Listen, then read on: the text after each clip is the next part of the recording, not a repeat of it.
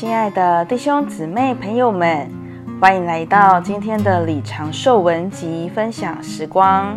今天和您分享，我们需要正确属灵的消化。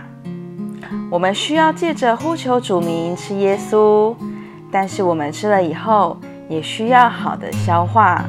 我们不要消化不良，吃而没有好的消化，会引起难处。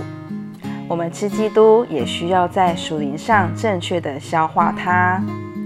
你若正确的消化，你所吃的食物就会进入你身体的每一部分，食物在你的身体里能够畅通无阻。消化不良，意思就是食物不能通行，食物无法通过，所以你就有难处。现在我们需要来看，在属灵的一面，这如何应用在我们的身上呢？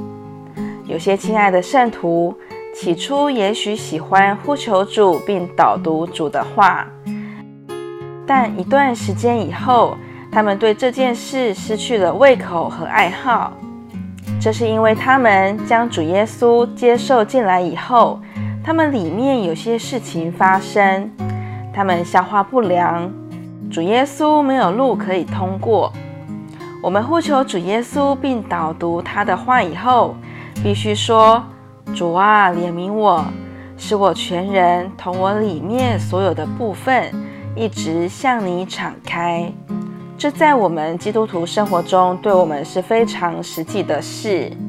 你呼求主的名以后，主进入你里面以后，你可能不愿向他这么敞开，你也许向他敞开你这人的一小部分。